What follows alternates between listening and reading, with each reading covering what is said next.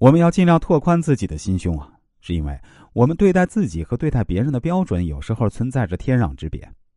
当我们自己迟到时，我们告诉自己这只是一个偶然；当别人迟到时，我们可能认为对方是个懒惰的人；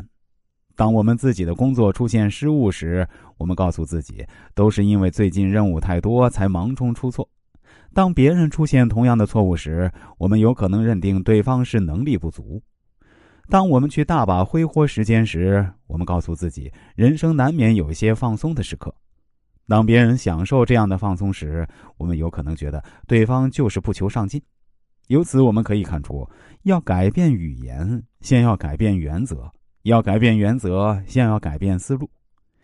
以下三个场景可以帮助我们更好的理解和使用前面所说的三个原则。当你好心邀请你的同事参加一个行业聚会的时候，他本来答应要来，最后却并没有来，你会以什么样的方式来询问他？除了指责对方出尔反尔，你可以这样说：“我邀请你一起来，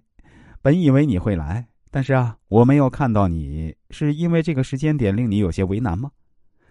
这样的一个疑问，你同时做到了陈述事实，不编造故事，表达自己，不评价对方。关注对方的感受，没有争论道理。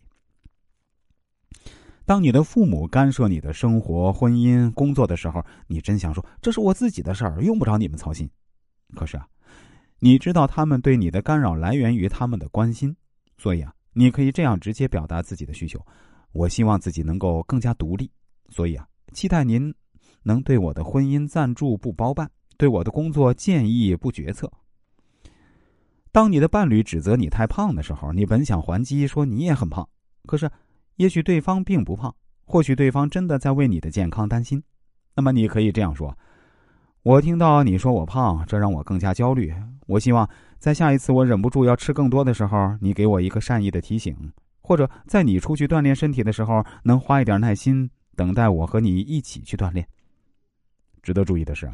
我们使用这样的表达方式，要尽量把我放在句首，因为把你放在句首，在对方看来有可能是指责。当对方认为你在指责自己的时候，他也不会顾全你的感受，反而会展开全面的自我防卫，那样谈话就真的进入了僵局，很难再靠三言两语挽救回来。